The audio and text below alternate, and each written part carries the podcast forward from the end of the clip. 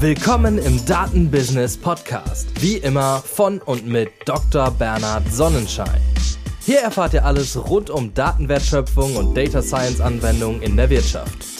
Im Klartext und ohne Buzzwords. Heute zu Gast Manuel Opitz von Deep Eye.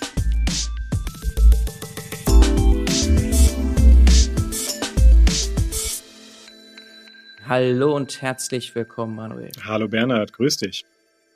DeepEye ist ein Startup, das du als CEO und Mitgründer anführst. Noch gar nicht allzu lang, bisschen mehr als ein halbes Jahr. Aber MedTech und vorher warst du schon eine ganze Weile im MedTech-Bereich unterwegs. Kannst du uns so ein bisschen was mal dazu erzählen?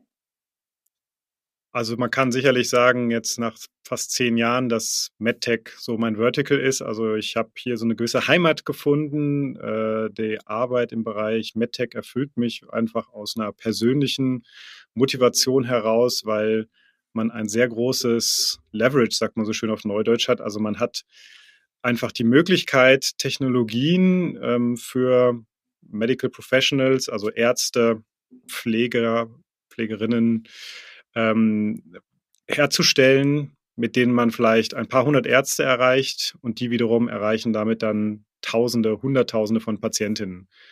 Und diesen Impact, den man erreichen kann im MedTech-Bereich, das ist was, was mich wahnsinnig motiviert und weshalb ich jetzt auch nicht mehr wegkomme daraus und gerade mit DeepEye, wie du schon gesagt hast, was Neues in dem Bereich gestartet habe, diesmal im Bereich Augenheilkunde.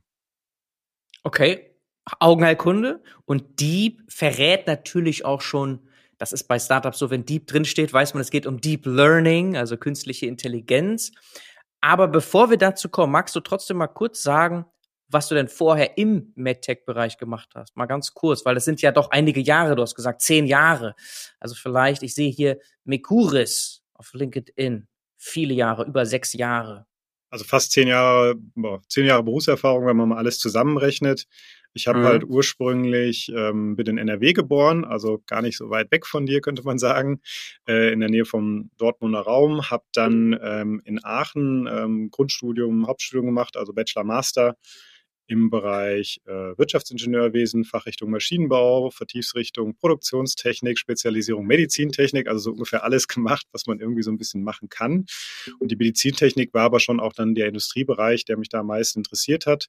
Ich habe dann auch ähm, Auslandsstationen absolviert, zum Beispiel am Trinity College Dublin, war da auch offiziell als Bioingenieur eingeschrieben, war danach noch in St. Gallen für die Masterarbeit habe dann ähm, Corporate-Stationen eingelegt, einmal für Schott in China und danach bei Ivonic, habe dann noch ein MBA-Programm draufgesetzt und bin danach bei einem Startup in München gelandet, war dort dann auch für den Bereich Medizintechnik unter anderem verantwortlich. Das war aber ein IP-Startup. Das heißt, die haben Technologien von deutschen Mittelständlern zum Beispiel an Großkonzerne ähm, weiter transferiert gegen natürlich eine Transaktionsgebühr, die deutlich mehr aus diesen Technologien machen konnten. Wir sind ja sehr kreativ in Deutschland, wir haben viele tolle Erfindungen, aber manchmal nutzen wir gar nicht das ganze Marktpotenzial. Und wie das so bei Startups ist, die hatten, ähm, die waren durchaus erfolgreich. Ich war der zehnte feste Mitarbeiter, der zwanzigste insgesamt. Äh, die hatten auch schon siebenstellige Umsätze. Aber dann kamen eben größere Gesetzesänderungen in den USA und haben eben dieses Businessmodell stark gefährdet. Also der Preis für Patente, wer sich damit beschäftigt, der weiß das, der ist dann auch stark gefallen, nachdem dann viele Settlements gab, zum Beispiel Apple versus Samsung ähm, und eben auch bestimmte Patente einfach nicht mehr zulässig sind, wie Geschäftsmodell- oder Softwarepatente.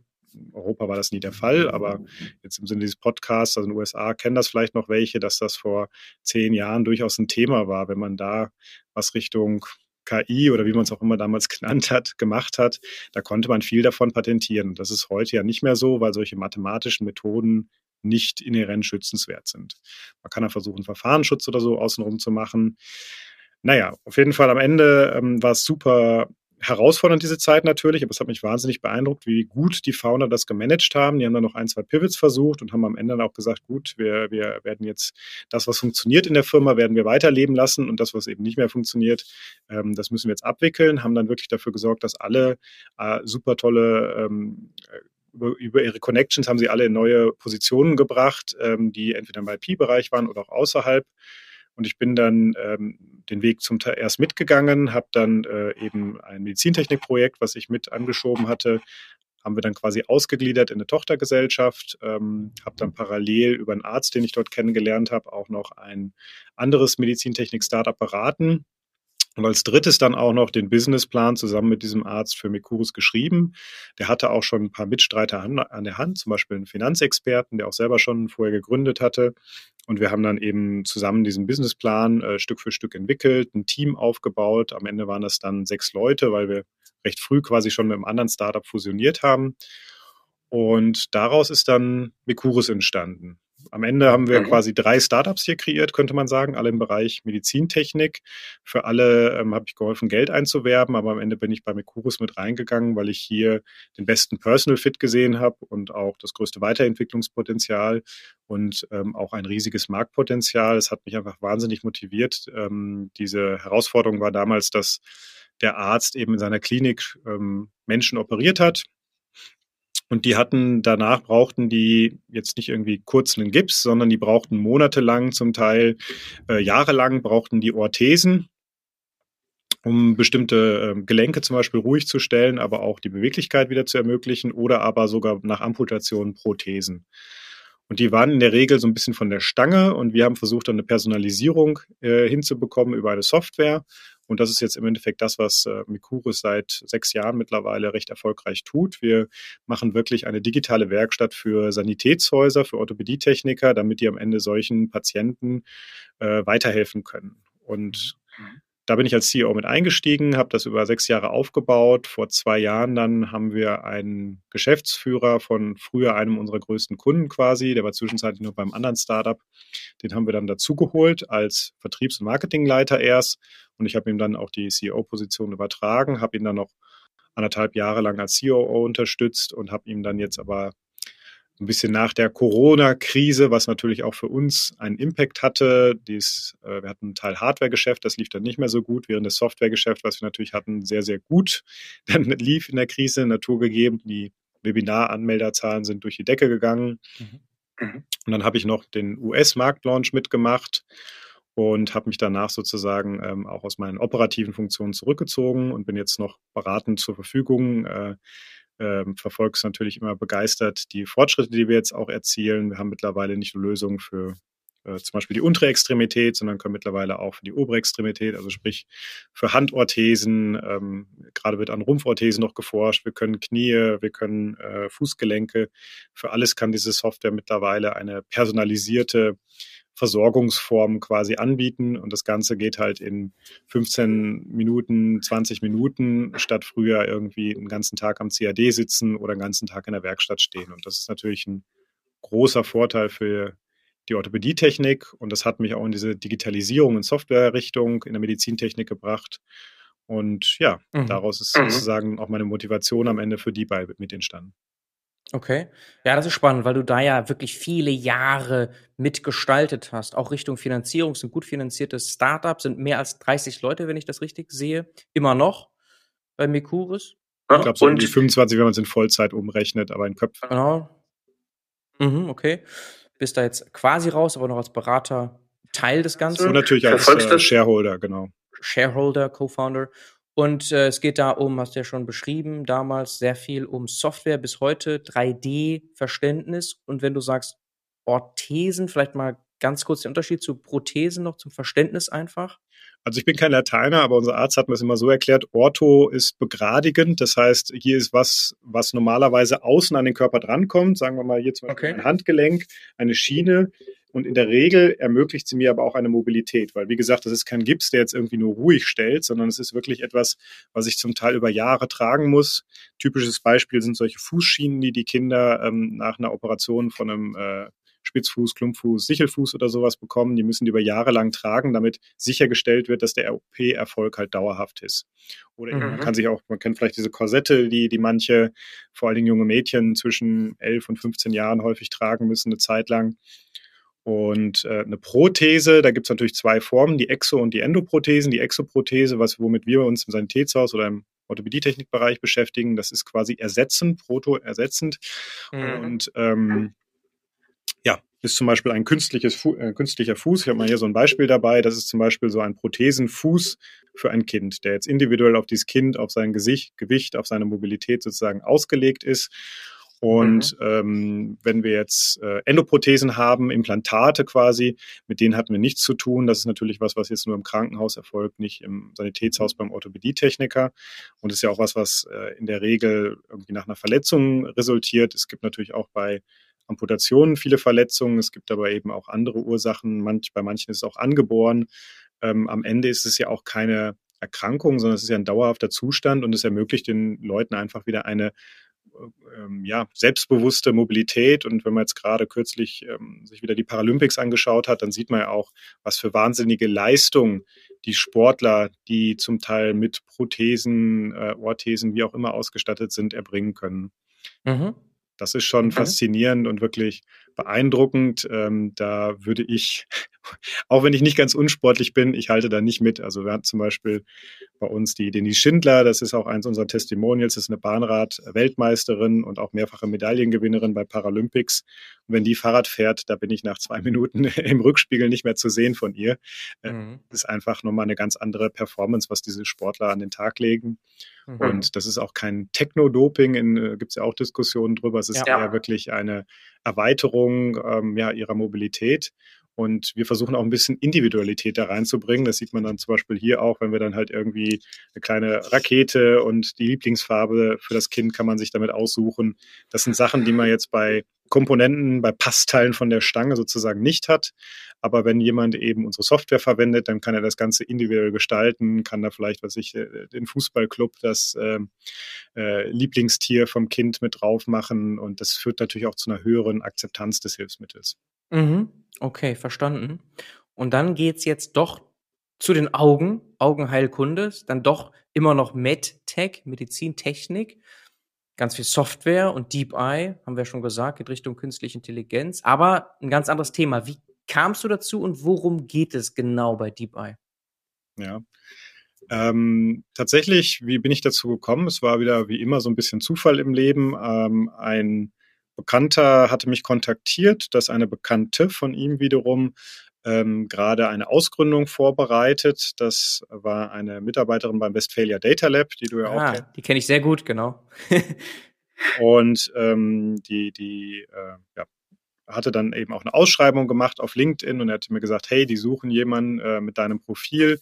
Die haben da jetzt äh, Forschung gemacht über drei, vier Jahre zusammen mit Augenärzten und wollen das Ganze jetzt an den Markt bringen. Dafür braucht es regulatorische Expertise. Medizintechnik äh, dauert halt alles ein bisschen länger, ist auch nicht ganz einfach. Man hat verschiedene Stakeholder, verschiedene Kundengruppen, Patienten, Ärzte, Krankenkassen. Ähm, da ist halt nicht einer, sucht sich das aus und bezahlt, sondern am Ende sind viele an so einer Be Entscheidung beteiligt. Dazu mussten Behörden beteiligt, die die Sicherheit für den Patienten gewährleisten müssen. Und das ist ja auch richtig so. Und dementsprechend dauert das alles ein bisschen länger. Und das ist aber eben nichts, mit dem sich der typische Data Scientist oder aber auch ähm, äh, ja, der, die typische Augenärztin in Deutschland auskennt. Und deswegen wollten die ihr Team verstärken, eine Ausgründung vornehmen. Und äh, ja, da wurde ich auf die Ausschreibung aufmerksam gemacht. Ich habe mich dann damit auseinandergesetzt. Ähm, das war genauso auch in der Phase, wo ich gerade ähm, ja, bei Mercurus in die Elternzeit übergegangen bin und äh, dementsprechend auch ein bisschen Zeit hatte, mich mit solchen Themen zu beschäftigen.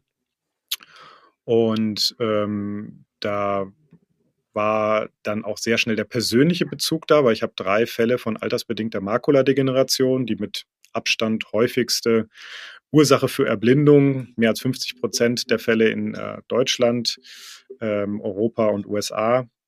Ähm, habe ich selber drei Fälle in der Familie. Das heißt, ich konnte damit auch sofort was anfangen, habe mich dann natürlich auch nochmal einfach im Bekanntenkreis sozusagen informiert, um auch zu verstehen, was ist denn das Problem mit dieser Erkrankung. Es gibt eine Therapie, habe ich dann schnell verstanden, aber warum funktioniert diese Therapie in der Praxis nicht so gut, wie es in klinischen Zulassungsstudien ist? Und das Problem ist genau das, was unsere Ärzte eben angehen wollen, dass sie sozusagen dem täglichen Alltag den Augenarzt, die Augenärztin unterstützen wollen durch eine Software, durch eine KI-Zweitmeinung, und ähm, dieses Clinical Decision Support Tool, wie man das im Fachjargon nennt, das soll eben dafür sorgen, dass wir ein besseres Outcome natürlich langfristig für die Patienten bekommen und damit auch für alle anderen im Gesundheitssystem hier einen großen Wert äh, stiften. Also auch für die Kassen, für die Ärzte. Am Ende soll es allen das Leben ein bisschen einfacher machen und hoffentlich das Ergebnis am Ende besser. Mhm. Und ähm, dadurch, durch diesen persönlichen Bezug, ähm, dann meine vertieften Marktanalysen, die ich erstmal als Berater sozusagen getätigt habe, habe ich sehr schnell gesehen, dass es halt ein wahnsinnig gutes Timing auch aktuell ist.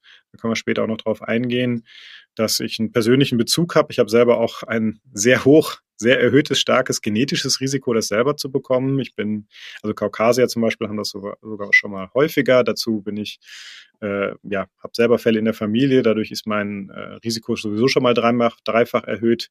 Und wenn man jetzt noch weiß, dass ähm, sowieso im Bevölkerungsschnitt ähm, mit 75 Jahren äh, jeder Dritte so eine altersbedingte Makuladegeneration aufweisen kann oder eine, eine, ja, eine Netzhauterkrankung allgemein.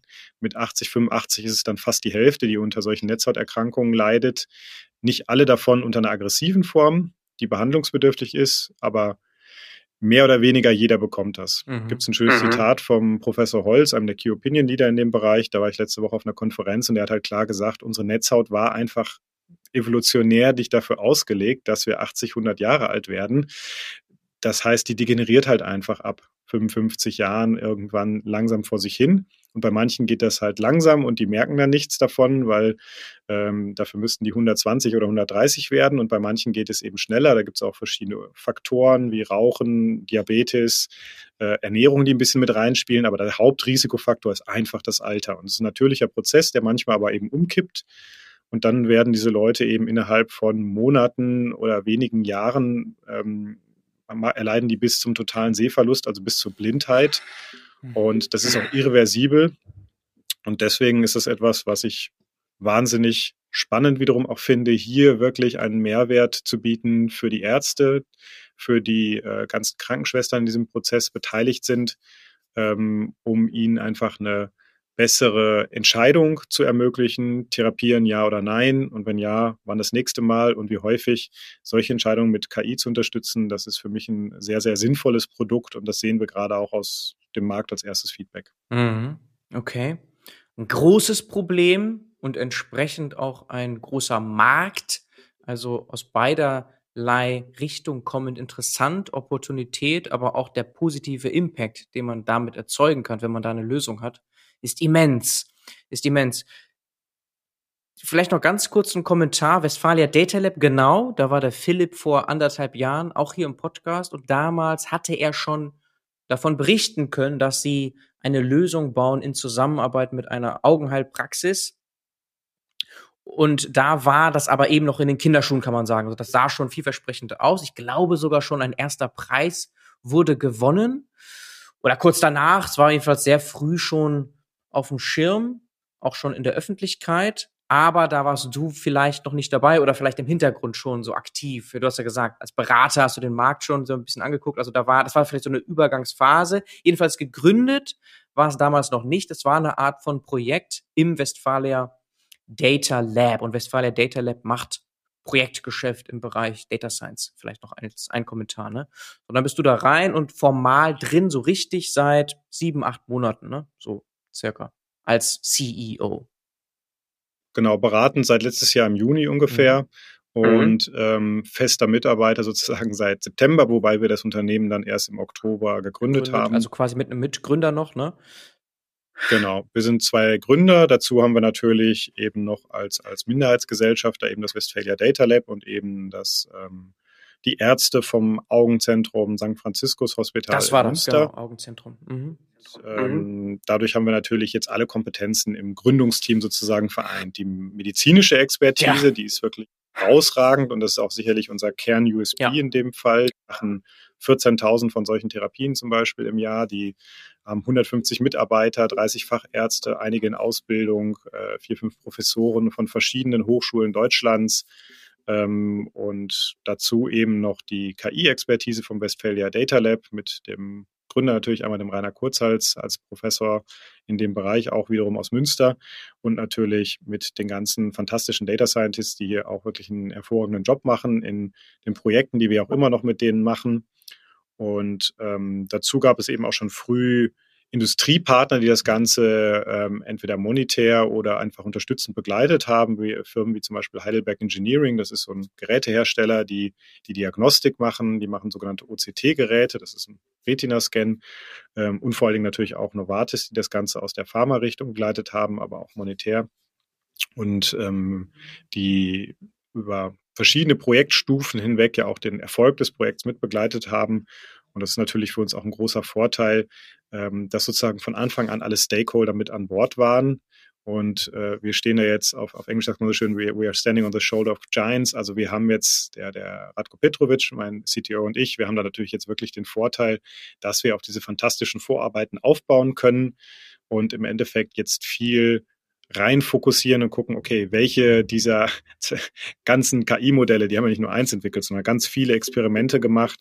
Welche sind jetzt die, die wirklich für den Versorgungsalltag am relevantesten sind? Welche sind die, die wir auch in Zulassung reinbekommen? Wo können wir wirklich auch statistisch signifikant einen Mehrwert nachweisen? Mhm. und ähm, den, den Arzt, die Ärztin im Arbeitsalltag unterstützen. Und das ist unsere Aufgabe jetzt äh, und da bringen wir auch die Erfahrung mit. Der, der ich hatte ihn gerade schon angesprochen, der CDO Radko Petrovic, der hat jetzt schon ähm, bei vier anderen Startups in Deutschland über die letzten 15 äh, oder mehr Jahre in Deutschland gearbeitet. Der programmiert seit 25 Jahren als äh, Computer Scientist und ähm, hat vier verschiedene Produktfamilien auch schon in dem Markt begleitet, über von EKG über EEG bis hin auch zu anderen Imaging-Technologien und äh, hat seine Bachelorarbeit vor, ich weiß nicht, 25 Jahren mal noch an der Uni, wo er dann auch ein bisschen forschend tätig war, über Themen geschrieben. Das würde man heute wahrscheinlich KI nennen. Damals ähm, hieß das noch eher anders, irgendwie Vektormaschinen oder sowas. Ähm, aber am Ende kommen diese Themen ja alle wieder und ist natürlich heute viel potenter. Und das ist auch einer dieser Faktoren vom Timing, die ich anspreche. Wir haben jetzt hier wirklich eine fantastische Ausgangslage dass die OCT-Gerätetechnologie sich durchgesetzt hat am Markt als neuer Goldstandard dass wir ähm, auch die Unterstützung von diesen Unternehmen genießen. Ähm, das wäre vor fünf Jahren noch nicht so gewesen. Da gab es auch schon Startups, die mit KI was versucht haben, aber die mussten dann immer erst ihre eigene Hardware entwickeln. Wir haben das gute Timing, dass Firmen wie Novartis, ähm, Bayer, Roche, Regeneron, Genentech, die bringen neue Wirkstoffe auf den Markt, die äh, auch nochmal das Behandlungsspektrum für den Arzt erweitern. Das heißt, bislang muss man sagen, die bisherigen zwei zugelassenen plus ein nicht zugelassenes Off-Label-Medikament, die waren relativ ähnlich in der Wirkung, muss man ganz einfach so sagen. Und jetzt gibt es aber wirklich Alternativen, die auch andere Behandlungsschemata ermöglichen. Das heißt, die Komplexität für den Arzt, welches Medikament nehme ich denn jetzt, wird ungleich erhöht. Und auch hier können wir wiederum unterstützen. Das ist ein zweiter Faktor fürs Timing. Und das dritte ist natürlich ganz einfach, dass diese KI-Technologien, die werden jetzt seit zehn Jahren in der Augenheilkunde eingesetzt. Das war zusammen mit der Radiologie mit Abstand äh, der früheste Bereich, wo schon groß Deep Learning oder Machine Learning eingesetzt wurde. Und auch wenn man sich die Publikationen anguckt nach der Radiologie, der größte medizinische Bereich. Äh, die erste zugelassene KI-Software in der Medizin weltweit war eine in der Augenheilkunde tatsächlich, 2015, 16, glaube ich, schon in den USA. Also sehr, sehr früh. Ähm, man hat hier schon eine Vorreiterrolle eingenommen. Es ist nur so, dass sich diese Technologien zum Teil nicht durchgesetzt hat. Das hat verschiedene Gründe. Entweder weil das Timing noch nicht richtig war und die Kooperationsbereitschaft noch nicht da war. Man hat sich vielleicht auch auf die falschen Use Cases fokussiert. Und am Ende ist es natürlich auch einfach so, dass jetzt über die letzten zwei, drei Jahre auch nochmal viel mehr äh, validierte KI-Modelle draußen sind, die wir jetzt einsetzen können, ähm, nicht von der Stange, aber die beim Westphalia Data Lab sozusagen im Arbeitsalltag schon vielfach verwendet werden und die jetzt sehr potent eben auf diesen Bereich Augenheilkunde angewendet werden können. Dazu noch mit einer kombinierten höheren Rechenpower und äh, Cloud-Lösung lässt sich diese Technologie einfach jetzt viel besser nutzen, um diese ganzen Datenschätze sozusagen zu heben. Mhm, okay. Du hast schon angedeutet, es ist ein echt riesiges und komplexes, herausforderndes Problem. Trotz eurer sehr guten Ausgangslage eben sehr herausfordernd. Ne? Mit Radko, Top CTO, du hast viel Erfahrung im MedTech-Bereich, das Westfalia Data Lab im Hintergrund, ein Augenzentrum. Also die Ausgangslage ist perfekt, Timing ist sehr gut, das hast du auch gerade betont. Und trotzdem die Komplexität ist enorm. Das müssen wir hier vielleicht wirklich mal betonen nochmal. Das kannst du vielleicht noch stärker herausarbeiten. Wir haben nämlich ja nicht einfach ein B2B, ja, äh, Startup hier, sondern wir müssen mit Ärzten, Ärztinnen, Patienten, Patientinnen, dem Gesetzgeber, Regulierung und so weiter sind also viele Fronten, an denen wir, ihr vor allem, kämpfen müsst. Kannst du das nochmal so ein bisschen beschreiben, die Herausforderung, Komplexität? Ja, Also ich hatte schon angedeutet, dass ähm, die Ärzte und die Data Scientists haben uns ja aus einem gewissen Grund dazu geholt, ähm, weil wir zum Beispiel über diese Expertise verfügen und eben schon Produkte in Deutschland, äh, Europa und USA in den Markt gebracht haben. Da gibt es eben bestimmte Anforderungen, die von der FDA in den USA oder zum Beispiel jetzt nach der MDR in Deu äh, Europa mittlerweile einheitlich äh, gestellt werden und die gilt es eben zu erfüllen, um die Patientensicherheit zum Beispiel zu gewährleisten. Und das ist natürlich was, wenn man das jetzt äh, für fünf verschiedene Produktgruppen, der Radko und ich zusammen sozusagen gemacht haben, in sieben verschiedenen MedTech-Startups, dann hilft das natürlich jetzt. Nichtsdestotrotz ist es wieder ein, ein völlig neue Herausforderung und ich sage mal auch intellektuell eine sehr schöne Komplexität, die hier reinkommt durch diese ganzen Stakeholder. Und das Interessante ist ja eben auch, warum hat sich zum Beispiel KI jetzt in diesem Bereich vielleicht noch nicht so durchgesetzt, wie man das vielleicht immer sich erwartet hat. Es gibt ja einfach tolle ähm, vorhandene Daten, allerdings jedes steckt irgendwie in seinem eigenen Silo. Also Krankenkassen haben irgendwo Daten, Ärzte haben Daten, Patienten haben natürlich irgendwo auch eigentlich durch die GDPR glücklicherweise, also DSGVO, auch ihre Daten. Dann Pharmafirmen haben Daten aus ihren Zulassungsstudien. Ähm, die OCT-Gerätehersteller haben auch Daten. Am Ende haben alle irgendwo Daten, aber der, ähm, die Nutzung von diesen einzelnen Datasets ist natürlich viel weniger interessant, als wenn man jetzt eine Kombination des Ganzen betreiben würde. Wir sind jetzt in Anführungszeichen so ein neutraler Mittler in der Mitte und versuchen durch äh, diese Datensilos zu durchbrechen, eine Verknüpfung herzustellen, ähm, wie das viele andere ja in anderen Industriebereichen auch machen. Ähm, hier ist natürlich immer der, der Schutz der Patientendaten ähm, extrem wichtig, weshalb natürlich immer eine Anonymisierung erst lokal erfolgen muss, bevor man die eventuell zusammenführt. Vielleicht muss man es auch gar nicht zusammenführen. Da gibt es ja auch neue Technologien Richtung Federated Learning zum Beispiel gedacht, dass man hier versucht, das Ganze eher lokal zu trainieren und dann eher die Algorithmen später ähm, sozusagen zu mergen. Am Ende wollen wir eben eine gemeinsame Auswertung machen und dann eine Handlungsempfehlung für die Stakeholder im Versorgungsprozess ähm, bereitstellen und unser Kernprodukt, was wir hier eben anbieten äh, werden, ähm, was wir gerade natürlich jetzt noch durch die Zulassung bringen müssen dafür, das heißt, ab Mitte nächsten Jahres, wenn wir dann CE-Kennzeichnung haben, das kennt man auch von vielen anderen Produkten, außer auch irgendwie auf dem Handy drauf, so ein CE. Im Medizintechnikbereich steckt da halt ein bisschen mehr dahinter, so ein CCE zu erlangen. Mhm. Muss man ein mhm. Qualitätsmanagementsystem intern aufbauen nach bestimmten ISO-Normen wie der 13485. Es gibt äh, vier, fünf andere Normen, auch in der Softwareentwicklung, an die man sich halten muss. Man kann da, äh, im Endeffekt müssen wir auch sämtliche Algorithmen, die vom, vom Westphalia Data Lab jetzt, sage ich mal, vorentwickelt wurden, die müssen wir jetzt quasi nochmal ins Reine entwickeln und mit dokumentieren nach unseren Qualitätsmanagementprozessen.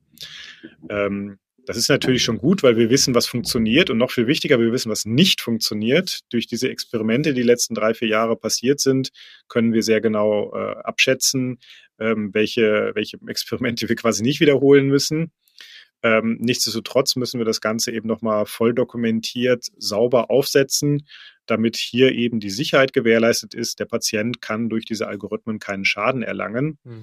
Und man mhm. teilt das ganz gerne in so Risikoklassen ein in der Medizintechnik. Die reichen von Klasse 1, geringes Risiko, wie jetzt zum Beispiel hier eben so ein Prothesenfuß oder so, äh, über Klasse 2a, Klasse 2b bis hin zu Klasse 3. Klasse 3, das ist dann so typisch ne, ein Herzschrittmacher, hochinvasiv, extrem wichtig und ähm, ja, life-saving im besten Fall. Aber wenn da was schief geht, dann kann das eben auch sehr, sehr hohe Konsequenzen haben, bis hin zum Tod. In unserem Fall, wir machen jetzt ein wie ich schon gesagt habe, Clinical Decision Support System und das ist klassischerweise als ähm, Klasse 2a äh, ähm, einklassifiziert, sowohl in USA als auch in äh, Deutschland quasi oder in Europa. Und dementsprechend müssen wir, ich sag mal so, mittelfiel Aufwand betreiben. Es ist nicht so viel, als wenn wir jetzt ein neues Medikament oder eben ein Implantat in den Markt bringen, aber es ist jetzt eben auch nicht so wenig wie für einen, einen Prothesenfuß oder eine neue Orthese. Und äh, diese Anforderung ähm, zu erfüllen, dafür brauchen wir die Expertise haben wir, aber wir haben die Kapazität nicht. Und das ist natürlich auch ein Grund, warum wir gerade jetzt auf Investmentsuche sind, um unser Team auf- und auszubauen. Ähm, wir sind durch Projekte gut finanziert, haben schon sechsstellige Umsätze, auch wenn wir erst vier, fünf Monate alt sind oder sechs Monate alt sind. Aber ähm, wir möchten natürlich das Ganze auch verstetigen und nicht irgendwie jetzt uns von Pilotprojekt mit einer Krankenkasse zum Pilotprojekt mit einem Pharmaunternehmen zum Pilotprojekt mit Ärzten hangeln. Das funktioniert für den Augenblick, aber auf Dauer möchten wir das verstetigen, ähm, jetzt, jetzt äh, Venture Capital reinholen ein Team aufbauen, ein kleines, aber sehr feines Team, da können wir später auch noch gern drüber sprechen, um eben diesen Zulassungsprozess zu stemmen und zu beschleunigen und eben nicht halt erst in drei, vier Jahren am Markt zu sein, sondern im Best Case, äh, ja, spätestens Mitte nächsten Jahres äh, die CE-Kennzeichnung zu haben und dann voll in den deutschen Markt durchzustarten. Theoretisch auch dann den europäischen Markt. Das braucht sicherlich dann aber auch nochmal eine Anpassung des Produktes manchmal wieder auf andere Märkte. Mhm. Und von da sind der Fantasie dann kaum noch Grenzen gesetzt. Dann gibt es natürlich weitere Meilensteine, US-Zulassung und so weiter und so mhm. fort. Und woher kommen diese Umsätze im Moment? Ähm, das sind bezahlte Pilotprojekte. Wir haben tatsächlich das erste Pilotprojekt kürzlich abgeschlossen. Das war noch unbezahlt und seitdem haben wir jetzt noch bezahlte Pilotprojekte. Es gibt ähm, sehr großes Interesse eben von allen Stakeholdern, ähm, sowohl von Ärzten wie auch von eben Krankenkassen, hatte ich schon angesprochen, äh, wie auch von ähm, Pharmaunternehmen. Mhm. Ähm, aktuell dürfen wir, unser Produkt darf noch nicht am Patienten eingesetzt werden, weil es eben die CE-Kennzeichnung nicht hat. Es ist quasi noch nicht sicher, zumindest nicht bescheinigt sicher von, von den Behörden mhm. auch. Und mhm. dementsprechend halten wir uns da raus. Mhm. Aber es gibt ja zum Beispiel schon bestehende Datensätze, die wir nutzen können und wir können quasi retrospektive Analysen fahren auf diesen Datensätzen. Und das hilft uns auch dabei natürlich, das Produkt zu validieren. Also die Ergebnisse, die wir jetzt hier gewinnen aus diesen Pilotprojekten, das machen wir jetzt nicht, weil wir damit irgendwie Geld verdienen wollen. Das ist ja eigentlich nicht unser langfristiges Geschäftsmodell, Pilotprojekte zu machen, sondern ähm, das ist zu beweisen, es funktioniert und dann eben da die Zulassung zu erwirken und dann natürlich das Ganze wirklich flächendeckend in den Markt zu bringen, an den Point of Care beim Arzt, damit er das mit seinen Patienten gemeinsam einsetzen kann. Okay. Also zum Beispiel ein Pharmaunternehmen zahlt für RD über euch gewissermaßen. Genau. Teilweise. Ich kann jetzt leider nicht alle Namen nennen, aber mhm. ein Beispiel, was eben auch öffentlich bekannt ist, ist eben Novartis, äh, die jetzt eben auch gerade aktuell immer noch ein Projekt mit uns fahren. Das machen wir auch weiterhin gemeinsam ähm, im Projektteam im Westphalia Data Lab mit äh, den Augenärzten vom St. Franziskus Zentrum. Ähm, das ist ein Projektteam aus äh, 10, 12 Leuten, die jetzt natürlich nicht alle in Vollzeit, aber zumindest einen Teil ihrer Zeit ähm, dafür investieren ähm, zum Teil eben auch unentgeltlich. Ähm, wie jetzt zum Beispiel mein Co-Founder und ich, wir machen das aktuell, sage ich mal jetzt erstmal auf eigene Kosten, genauso wie eben auch viele der Ärzte die ihre Expertise zur Verfügung stellen. Ähm, dazu haben wir eben ein fantastisches Projektteam ähm, aus KI-Wissenschaftlern, Data Scientists, Data Engineers am Westphalia Data Lab, die zum Teil auch schon seit Jahren mit den Ärzten zusammenarbeiten. Das ist auch ein unglaublicher Vorteil ähm, und wirklich auch ein großer USP, der klassische Data Scientist, der guckt halt auf ein OCT-Bild drauf und kann natürlich das Ganze abstrakt verstehen. Aber unsere Data Scientists, die gucken da drauf und können dann mit dem Arzt wirklich losdiskutieren, mhm. ob dieser mhm. Patient jetzt äh, erkrankt ist und in welchem Stadium er sich gerade befindet, wie viel subretinale und intraretinale Flüssigkeit vorliegen. Ähm, das heißt, da sind die ganzen äh, Fachtermini schon bekannt und das macht natürlich so ein Projekt vielfach produktiver wenn man es jetzt klassisch Data Science Beratung sich anguckt und die müssen sich erstmal eindenken, dann ist natürlich schon sehr viel Friction am Anfang, bis die Techniker quasi das medizinische Problem völlig durchdrungen haben. Ja, du brauchst da Domänexpertise ganz besonders stark. Wir haben die Komplexität verstanden. Es beißt sich auch ein bisschen mit einem Startup so ein Problem, ne? weil wir verstehen, wenn du so sagst, Mitte nächsten Jahres hoffentlich, das ist noch mehr als ein Jahr weg, bis ihr dieses Siegel vielleicht und hoffentlich habt. Und Startup will eigentlich sehr schnell vorwärts gehen. Das ist natürlich krass. Also klar, Produkte, MVPs bauen, das kann man mal eben. Aber bis das mal zugelassen ist, das dauert lang. Und das ist wahrscheinlich eine echt, also auch operativ eine Herausforderung, das irgendwie die beiden Welten zusammenzubringen. Das langsamste, was geht, nämlich Regulierung, mit dem, was eigentlich schnell gehen soll, nämlich Startup. Ja.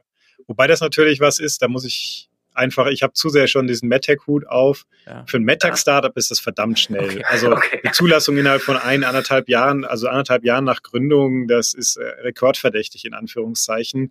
Ähm, da legen wir wirklich ein wahnsinniges Tempo vor. Also ähm, der mein CTO, der hat halt über, über Weihnachten quasi auch mal das erste MVP gebaut. Seitdem äh, evaluieren wir das auch schon im Feld mit Ärzten, machen Demos, bekommen Feedback, sind mittlerweile jetzt in der Version 1.3, glaube ich, anbekommen. Ähm, das ist schon ein wahnsinniges Tempo, was wir hier vorlegen. Auch wenn ich das mit meinem vorherigen Startup vergleiche, da haben wir natürlich jetzt schon auch Vorteile, wenn man das eben schon ein paar Mal gemacht hat, dann kann man Sachen manchmal schneller voranbringen.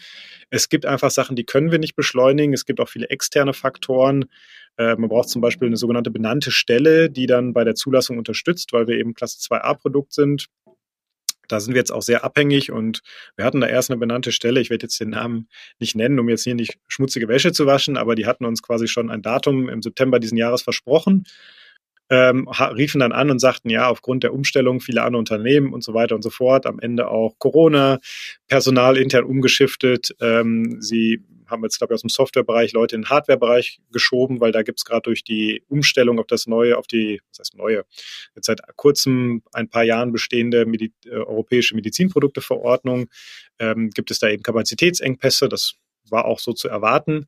Nichtsdestotrotz gibt es da jetzt halt interne Umpriorisierung und deswegen würden wir jetzt nach hinten, wären wir nach hinten gerutscht. Das Gute war, mhm. dass wir eben uns frühzeitig eigentlich schon diesen Slot gesichert hatten. Das war quasi schon vor Gründung hatten wir eigentlich geguckt, dass wir hier einen Termin kriegen. Wir hatten aber auch mit anderen gesprochen und wir haben dann jetzt ähm, auch glücklicherweise sofort neue benannte Stellen gefunden, die eben äh, deutlich schneller uns reinnehmen können, die zum Teil auch nur Software machen. Das ist natürlich auch nochmal ein Vorteil. Die verstehen es zum Teil auch besser äh, oder haben zumindest ein, nicht nur ein Team, was sich darum kümmert, sondern sind von der Organisation auch eher auf Software ausgerichtet. Ähm, und äh, Software ist da allgemein auch etwas schneller, vielleicht im Vergleich zu einigen Hardware-Umstellungen, die da jetzt durchgeführt werden müssen. Und das ist natürlich für uns jetzt ein Vorteil, dass wir halt weiterhin einen Termin dieses Jahr noch haben bei einer benannten Stelle, so wir das denn von unserer Seite auch schaffen. Und da müssen wir jetzt eben gucken, ähm, je schneller das Investment da ist, umso schneller sind wir im Markt.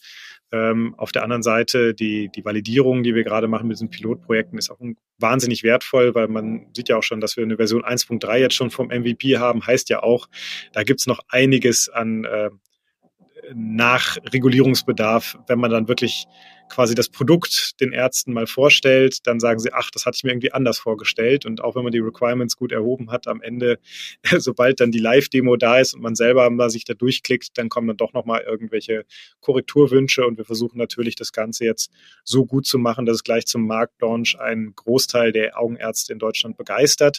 Vor allem dieser Netzhautspezialisten, die wir ganz speziell adressieren und ähm, dann gleich gut in den Markt zu starten und nicht ein zugelassenes Produkt sozusagen noch nachzujustieren. Das ist nämlich auch nochmal deutlich komplexer, als das jetzt aktuell in der frühen Entwicklungsphase noch geht.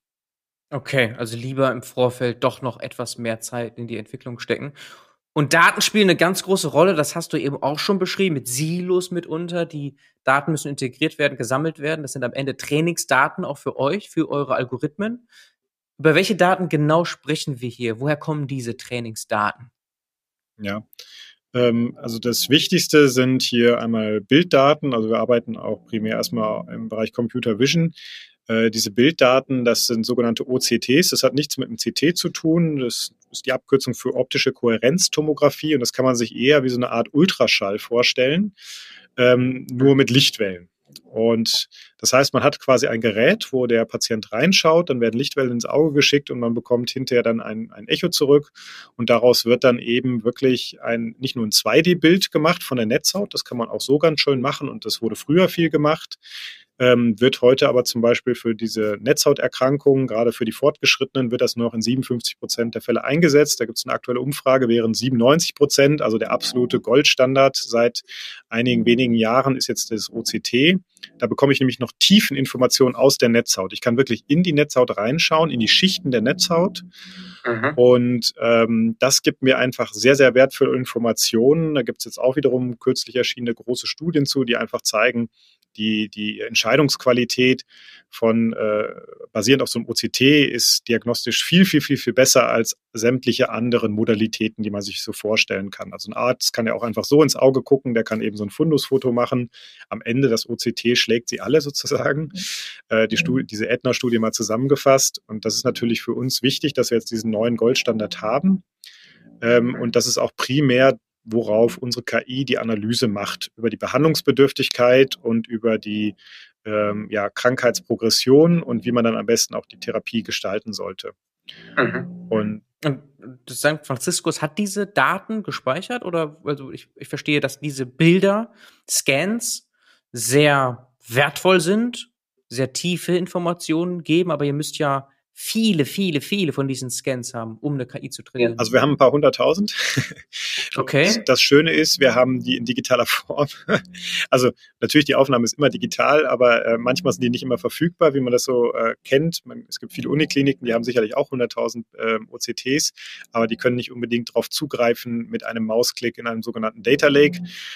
Ähm, das Franziskus geht hier schon sehr lange einen digitalen Weg und hat eben auch das Ganze verknüpft mit klinischen Daten. Das heißt, man weiß eben auch, wie war denn zum Beispiel die Visual Acuity, also die Sehschärfe der Patienten zu einem bestimmten Stichtag. Man weiß, wann waren diese Aufnahmen. Da muss man natürlich im Sinne der Anonymisierung wieder gucken, kann man das Ganze ein bisschen anonymisieren, damit jetzt nicht mehr genau der äh, Uhrzeitstempel quasi drauf ist. Dann könnte man versuchen, ja wieder auch eine De-Anonymisierung vorzunehmen. Für uns sind die Daten auch nicht so relevant. Vielleicht kann man dann gucken, dass man eher irgendwie eine Woche macht, eine Kalenderwoche.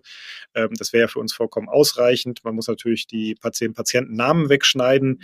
Alter ist für uns zwar sehr relevant als prädiktiver Indikator, wir benutzen es aktuell noch nicht, wäre aber in Zukunft natürlich spannend. Auch hier werden wir natürlich wieder eine Anonymisierung vornehmen und gucken, dass man vielleicht eher in Alterskohorten denkt und sagt, das ist jetzt halt ein Patient zwischen 55 und 60 und nicht halt ein Patient geboren am 31.12.1956. Mhm. Ähm, das sind immer so Themen, die halt in der Medizin, Technik oder in Europa allgemein natürlich für die DSGVO sehr relevant sind. Am Ende haben wir aber einen hervorragenden Data Lake mit einem sehr großen Dataset, auf dem wir trainieren können, wo wir eben auch die Indikationen dazu haben. Ist das jetzt eine neovaskuläre, also eine feuchte AMD zum Beispiel oder ein Diabetes Makuloödem oder ein retinaler Venenverschluss? Das sind eben diese typischen Endstadien und sehr aggressive Formen von Netzhauterkrankungen, die eben sehr schnell auch zur Erblindung führen und behandlungsbedürftig sind durch Spritzen ins Auge in der Regel, manchmal auch Lasertherapien.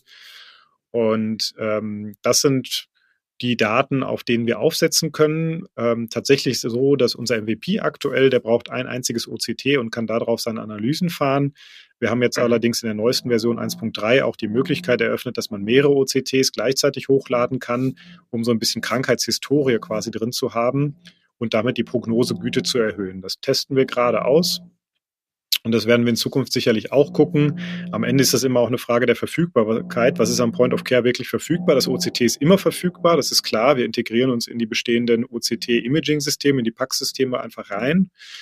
Ähm, andere Daten sind manchmal nur zum Teil verfügbar. Und auch da haben wir dann clevere Wege der Anonymisierung zum Beispiel wieder gefunden, dass die ähm, ähm Anbieter von so einer Pack-Software eben wie Zeiss, Topcon, Heidelberg Engineering, das sind die, die diese Systeme verkaufen, die aber auch die Software dazu anbieten. Ähm, die anonymisieren dann quasi für uns oder pseudonymisieren zum Teil. Das heißt, wir bekommen den Datensatz, wissen gar nicht, welcher Patient dahinter steckt, generieren am Ende einen Report. Das kann man sich einfach als PDF vorstellen, was dann eben auch für die Abrechnung mit der Kasse hilfreich ist, vielleicht sogar dem Patienten mitgegeben werden kann. Also ähm, können wir einen Patientenreport machen, den man dann ausdrucken kann, wo man seinen Therapiefortschritt zeigen kann und den Therapieplan für die kommenden zwölf Monate. Das sind so Sachen, die wir gerade ausprobieren. Und ähm, der, der, die, die De-Anonymisierung erfolgt quasi lokal dann wieder und dann kommt am Ende auf das PDF, was wir bereitstellen. Da ist quasi dann noch ein, ein freies Feld und dann wird lokal quasi wieder der Patientenname eingefügt, damit das Ganze dann doch auch wieder personalisiert für den jeweiligen äh, Patienten, die jeweilige Patientin genutzt werden kann. Mhm. Okay. Hunderttausende solcher OCT-Bilder habt ihr zur Verfügung. Es ist eben auch eine häufige Erkrankung. Es gibt natürlich andere, die arbeiten mit ein paar hundert Bildern. Das ist jetzt bei uns eben nicht erforderlich.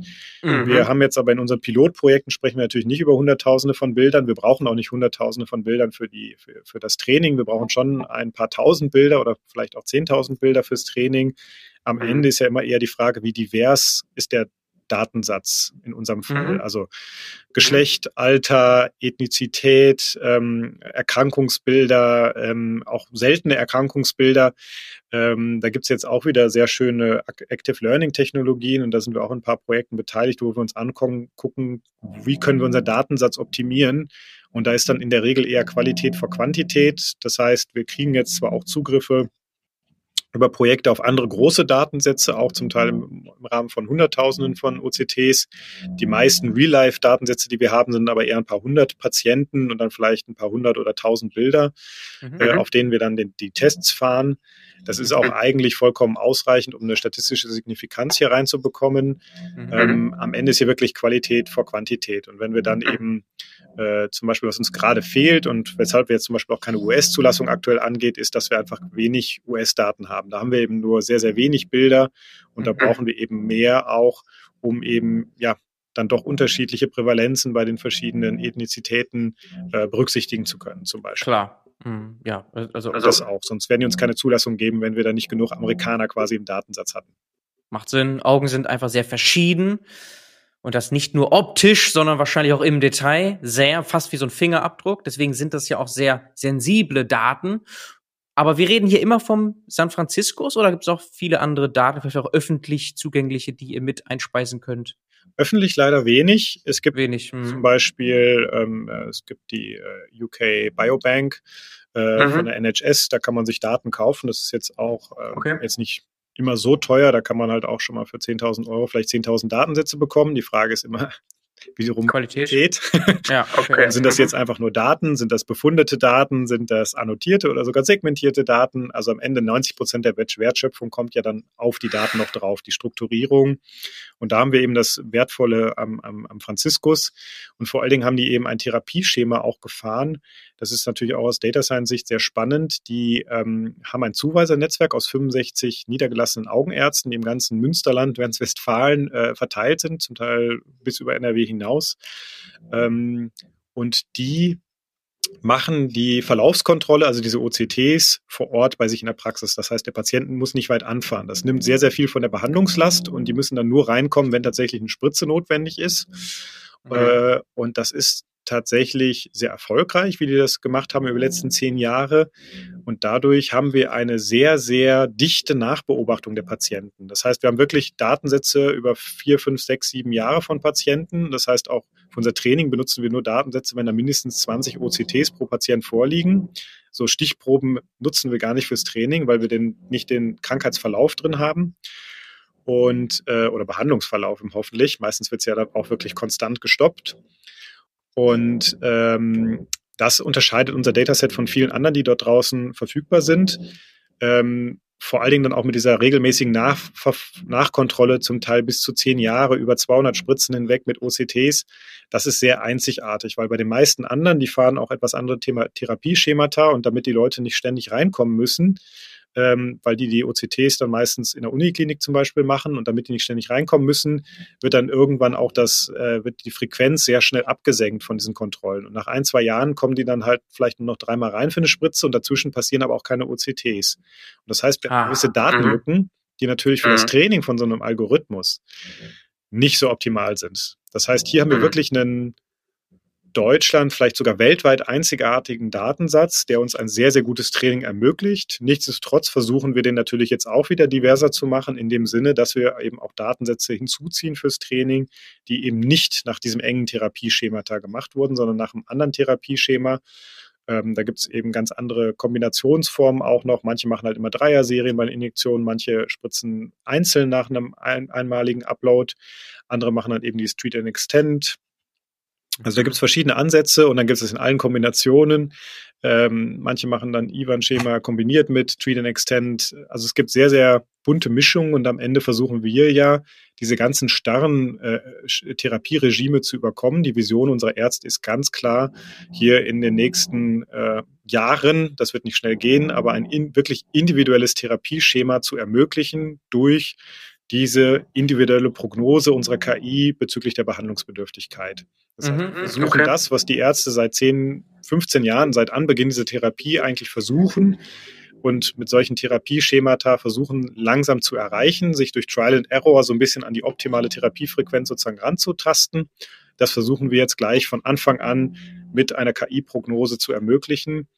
Und das macht das Ganze natürlich sehr, sehr spannend auch für die Ärzte, weil so eine Prognose, das können die nicht selber. Die Feststellung, behandlungsbedürftig, ja oder nein, da sind wir wirklich rein unterstützend, weil wir ja wirklich nur eine Zweitmeinung geben und vielleicht dafür sorgen, dass manche Biomarker nicht übersehen werden oder in manchen Fällen man doch nochmal genauer hinschaut, wo vielleicht auf den ersten Blick eine Behandlungsbedürftigkeit erkennbar ist. Und dann guckt man genauer nochmal nach in die, äh, in die Slices, scrollt durch das Bild durch und ähm, wir sorgen am Ende dafür, dass jede Spritze wirklich genau dann erfolgt, wann sie erfolgen muss und nicht zu viel und nicht zu wenig.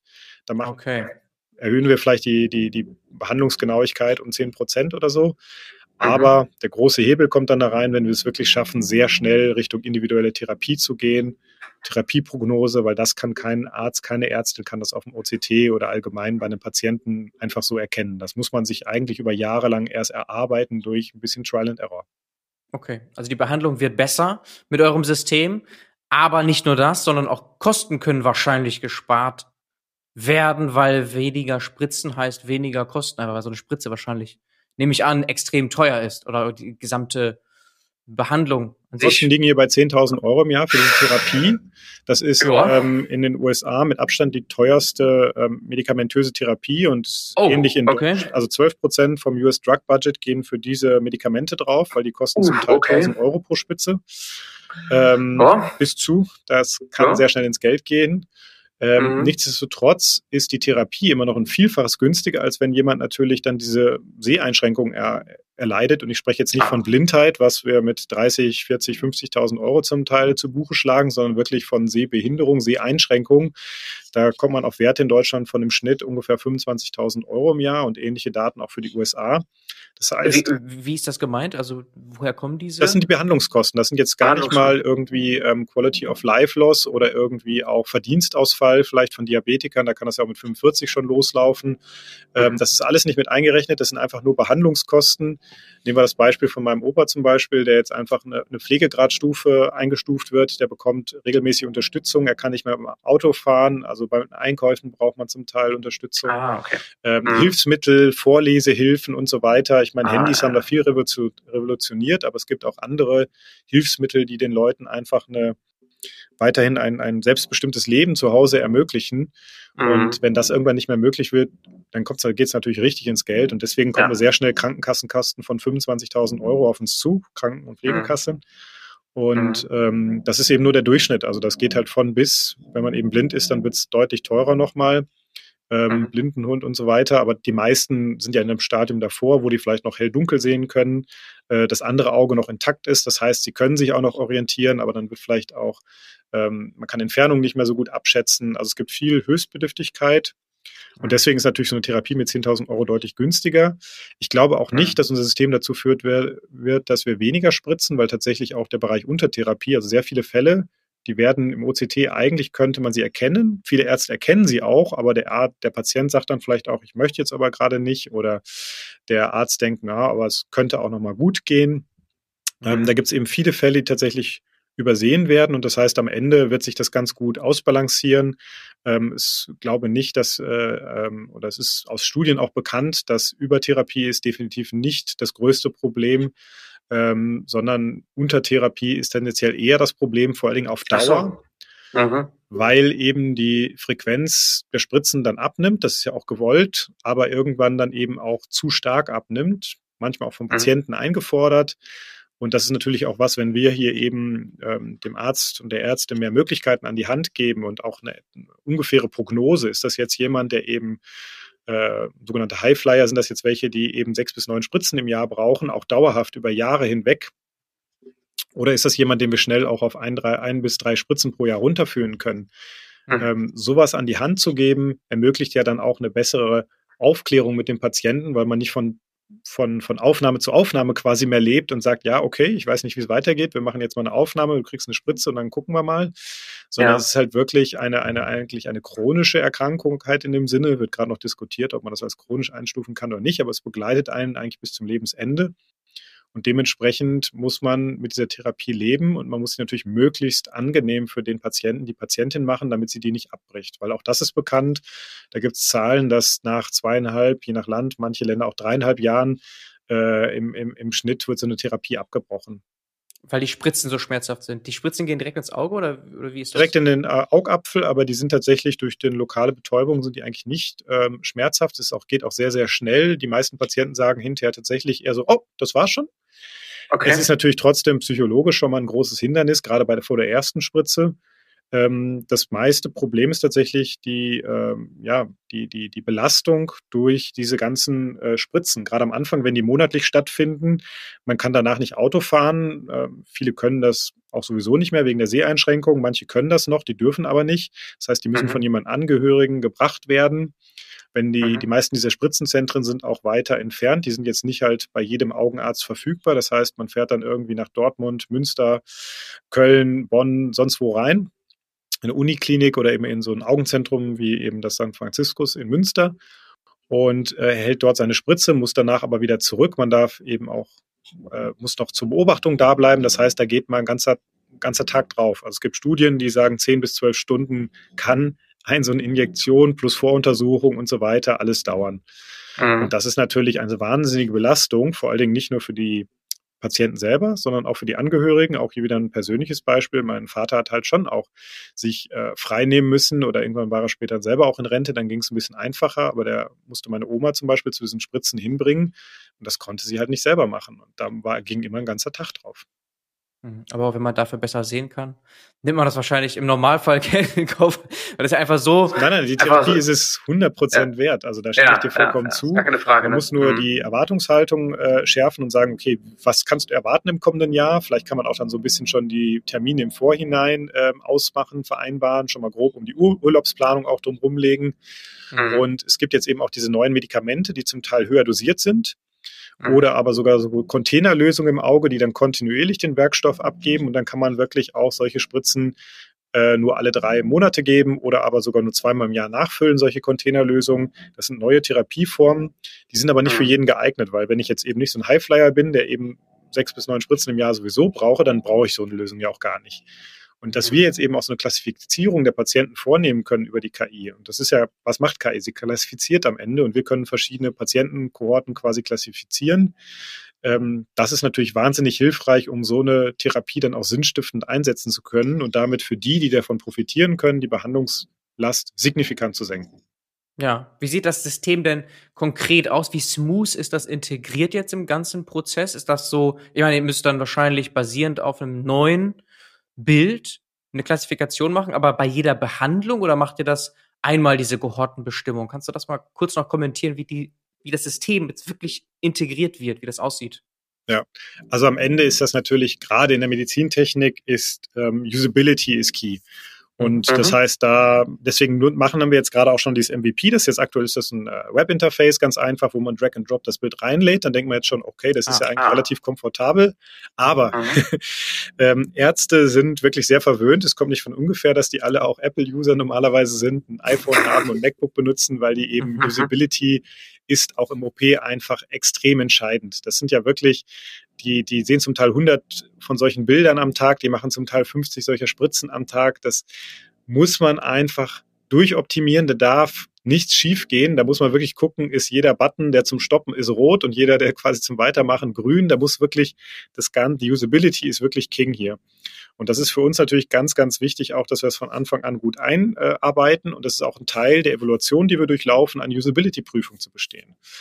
Und deswegen wollen wir noch einen Schritt weiter gehen. Wir haben jetzt erstmal dieses Webinterface und das kann man jetzt auch so als Qualitätssicherungssoftware zum Beispiel bei Arztverbänden, Krankenkassen oder ähm, Pharmaunternehmen für diese Projekte können wir das so einsetzen.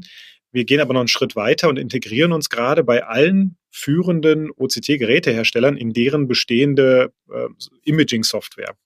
Und das Schöne ist hier auch wieder, ich habe es anfangs angesprochen, Timing. Vor fünf Jahren wäre das nicht so möglich gewesen. Die haben jetzt aber ein bisschen Druck auch bekommen durch andere Startups und sie sehen mittlerweile eben auch die Potenziale. Alle bringen jetzt Stück für Stück ihre Imaging Viewer in die Cloud. Das macht die Konnektivität natürlich auch nochmal einfacher, dass man dann irgendwie das Ganze über Web-Services ansteuert. Ähm, die haben zum Teil aber auch recht clevere Lösungen, dass auch für die On-Premise-Solutions, äh, die ja zum Teil schon seit Jahren, zum Teil Jahrzehnten bei den Kunden laufen, auch hier wollen sie quasi retrospektive Updates ermöglichen, dass man dann über einen einzelnen Rechner ähm, auch der, der, der den Internetzugang hat, auch hier wiederum eine Ansteuerung ermöglicht. Und wir arbeiten jetzt hier ganz konkret mit, ähm, ja, wie gesagt, allen führenden Geräteherstellern zusammen. Ich habe die Namen, glaube ich, schon mal kurz genannt. Äh, das sind in Deutschland Marktführer Heidelberg Engineering, gefolgt von Zeiss und Topcon. Die sind auch weltweit ähm, 90 Prozent ungefähr für diese OCTs äh, verantwortlich. Dann gibt es noch äh, Canon, die jetzt, sag mal, im nicht-europäischen Raum ein bisschen verbreiteter sind ähm, und noch ein paar kleinere Hersteller, aber am Ende diese drei großen dominieren den Markt. Die exportieren zum Teil auch Standardformate, DICOM-Format, mhm. ähm, die wir dann nutzen können für unsere Analyse. Bei Zeiss ist ein proprietäres Format, aber auch hier können wir mittlerweile den Export vornehmen, können das durch unsere Software durchschieben und am Ende bieten wir dann auch wiederum einen DICOM-Import sozusagen an. Das heißt, wir können annotierte, segmentierte Bilder auch zurückspielen ins System und vor allen Dingen unseren Report. Und ich hatte schon gesagt, das ist quasi einfach ein PDF.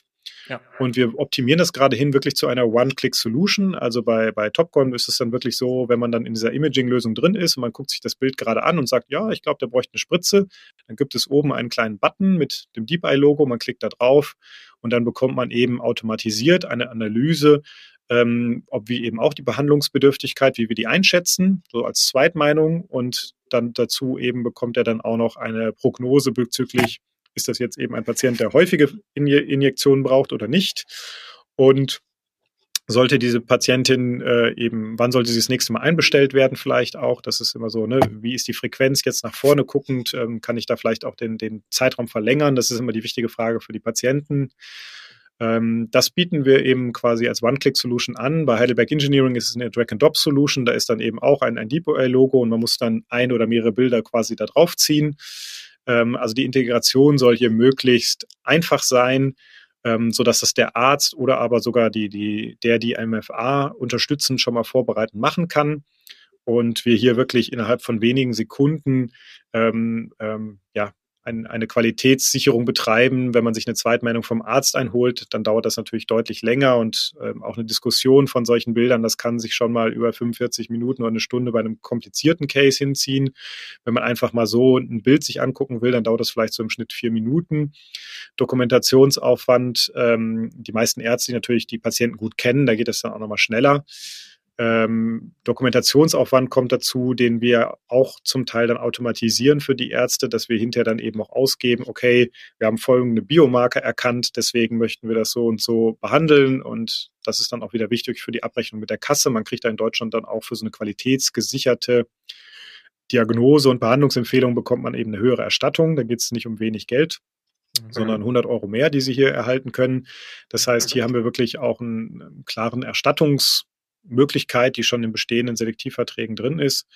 Und da möchten wir natürlich darauf aufsatteln und es den Ärzten eben zur Verfügung stellen und hier auch massiv Zeit bei der Dokumentation, also beim Papierkram quasi einsparen, auch bei der Vorbereitung der OP.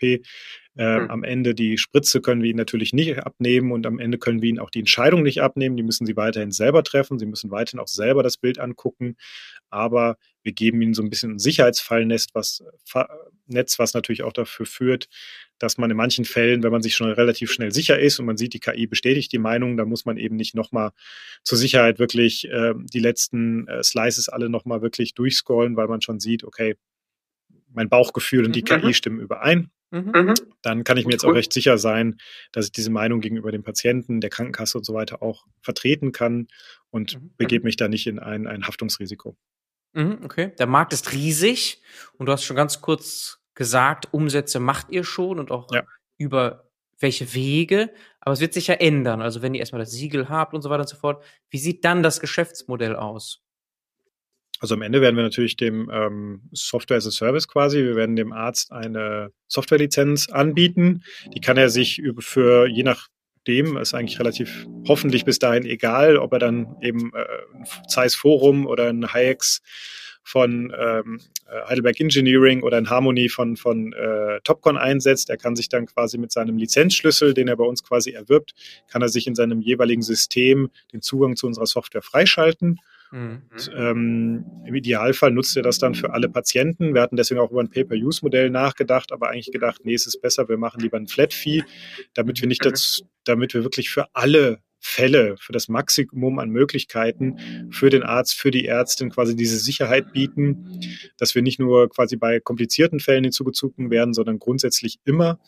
Und ähm, das sollte eigentlich unser Ziel sein. Und dann bekommen wir halt eine jährliche oder monatliche Gebühr Okay, SaaS. So, worüber wir auch 70, 80 Prozent unserer Umsätze lang, äh, langfristig erwirtschaften werden. Mhm. Dazu mhm. werden wir noch kleinere Umsätze weiterhin auch mit solchen Projekten fahren, wenn wir eben Analysen machen, ähm, zum Beispiel für klinische Studien, wo wir jetzt eben ja gerade auch von, von Nomatis zum Beispiel einen Datensatz bekommen, den analysieren wir dann, werten den aus mit der KI. Da bieten wir halt auch einen gewissen Mehrwert an. Mhm. Ist auch gut für euch. Das bringt euch vielleicht auch nochmal auf das nächste Level, wenn ihr solche Kooperationen habt, wahrscheinlich. Ne? Aber was ich mich frage dabei, zahlen die Ärzte, Ärztinnen das, also sind die die Käufer, Käuferin entscheidet oder sind das nicht eher die Zentren, Krankenhäuser und so? Wie ist da der Sales-Prozess sozusagen? Wie, wie macht man das? Geht man da, wo geht man da hin? Genau. Also es gibt in Deutschland gibt's rund 8000 Augenärzte. Davon sind ungefähr 1500 Netzhautspezialisten, 1300, 1500 Netzhautspezialisten. Mhm. Und ähm, das sind quasi unsere User, zusammen aber mhm. natürlich auch mit ihren Mitarbeiterinnen und Mitarbeitern, also MFAs zum Beispiel. Mhm. Ähm, was haben wir am Ende? Wir werden wahrscheinlich eher Lizenzen an Zentren verkaufen. Ähm, es gibt ungefähr 104 Stationen, also Krankenhausstationen äh, mit dem Schwerpunkt Augenheilkunde, die eben auch so ein OP haben und solche Injektionen durchführen. Dazu gibt es noch ungefähr schätzungsweise 750 niedergelassene Ärzte, die sich dann entweder in OP einmieten oder bei größeren Augenketten auch selber einen eigenen OP haben. Mhm. Und das heißt, unsere Zielgruppe sind eigentlich 850 Zentren in Deutschland, die ähm, ein OP quasi haben und deswegen solche Spritzen setzen dürfen. Das ist aktuell die Zielgruppe. Es gibt okay. auch Diskussionen gerade, ob man das noch ambulanter ermöglichen will, auch ohne eine OP.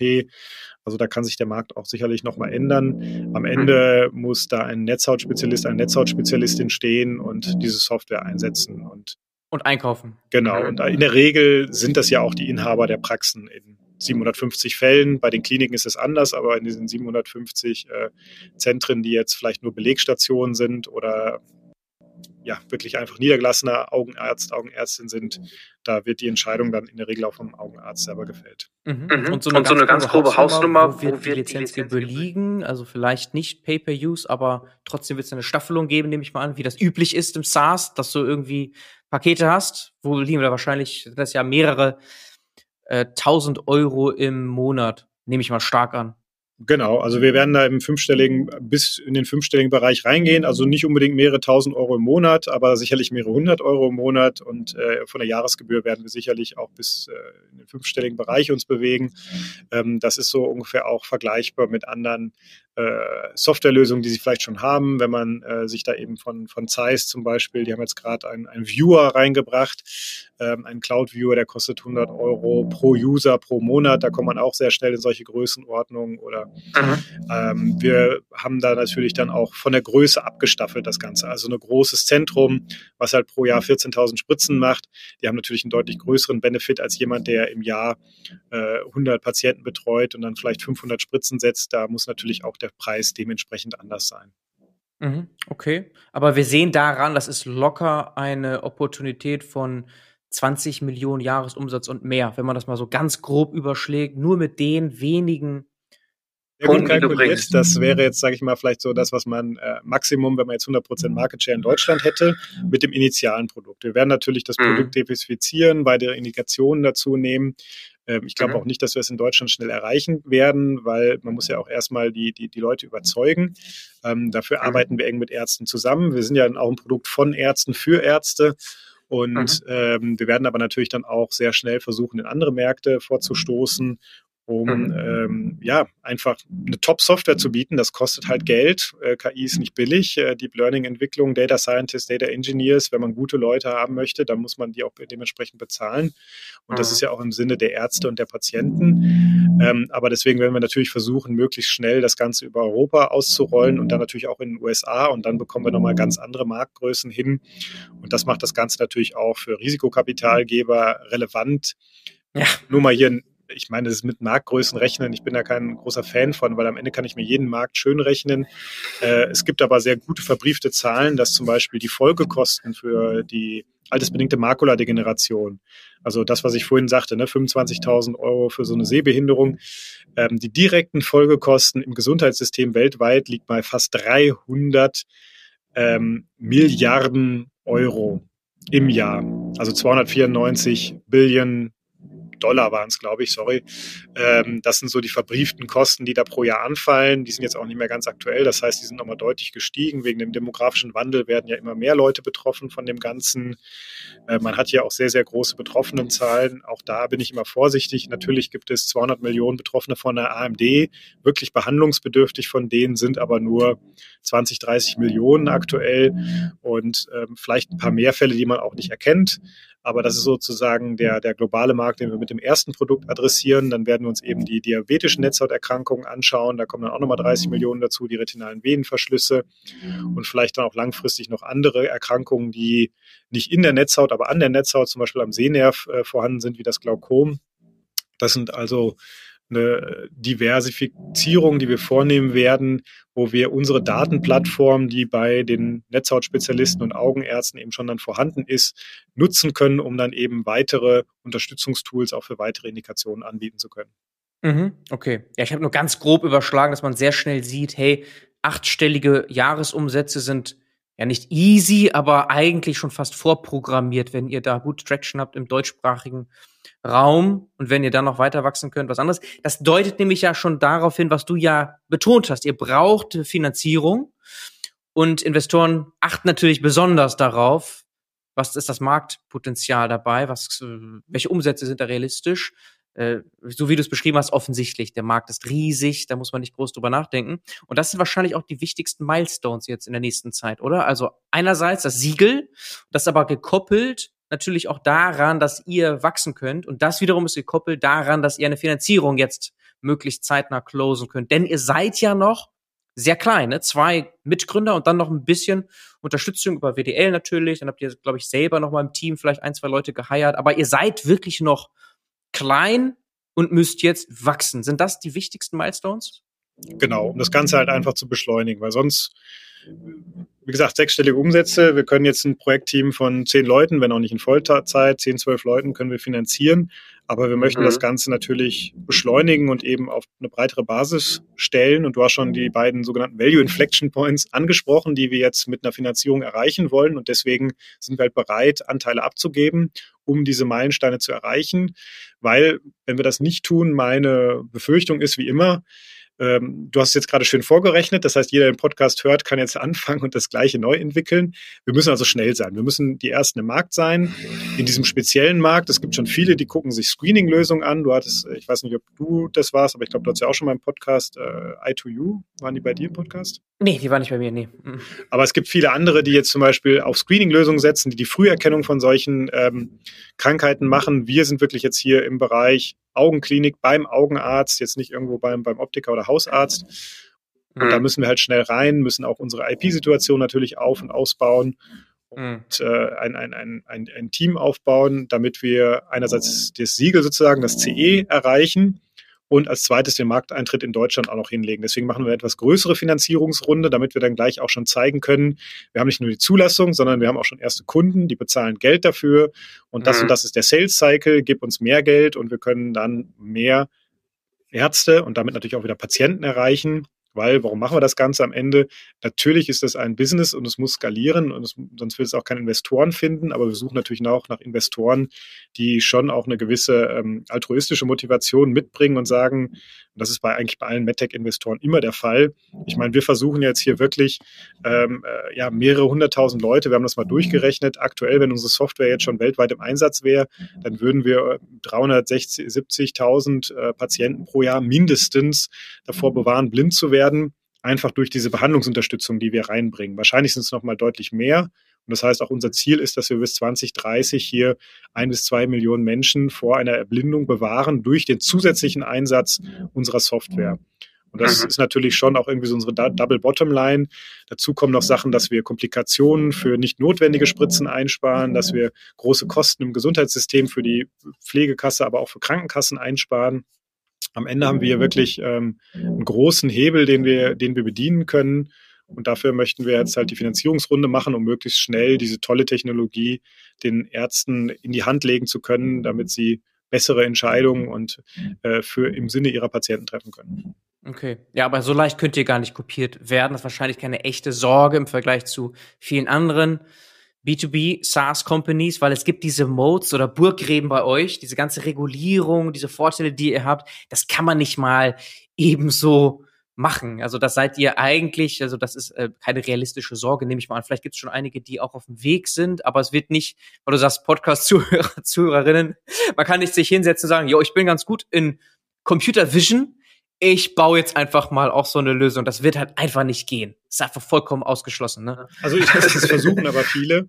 Und okay. ich habe so eine Liste, ich habe für eine Liste mit aktuell, es gibt 50 Projekte weltweit, es sind genau 50 Projekte, die ich bislang gefunden habe. Ich finde jede Woche ein neues. Okay. Eben KI in der Augenheilkunde einsetzen wollen. Die fast alle arbeiten auf Fundusbildern, also 2D-Bildern.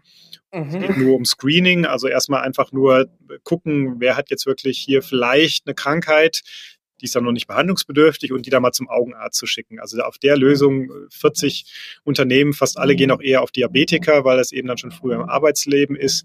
Und ähm, das ist sehr interessant zu beobachten. Jede Woche kommt einer dazu und äh, jede zweite Woche geht aber auch einer von der Liste runter, weil er pleite ist.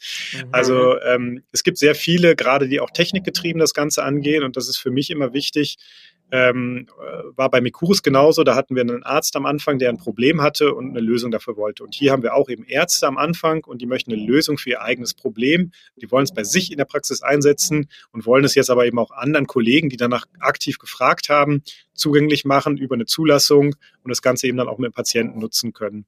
Und das ist für mich der entscheidende Unterschied. Und das tatsächlich, wenn man sich die anderen Konkurrenten anguckt, dann findet man nur noch relativ wenige. Da gibt es noch ein, zwei, die vielleicht eher aus dem medizinischen Zweck rausgegründet wurden. Ähm, da mangelt es manchmal dann an der KI-Kompetenz oder an der Zulassungskompetenz. Da ist auch ein, ein Wettbewerber für uns letztes Jahr schön auf die Nase geflogen. Die wollten noch schnell, schnell nach MDD eine Zulassung holen vor der MDDR, haben es nicht geschafft und sind deswegen bis heute nicht im Markt.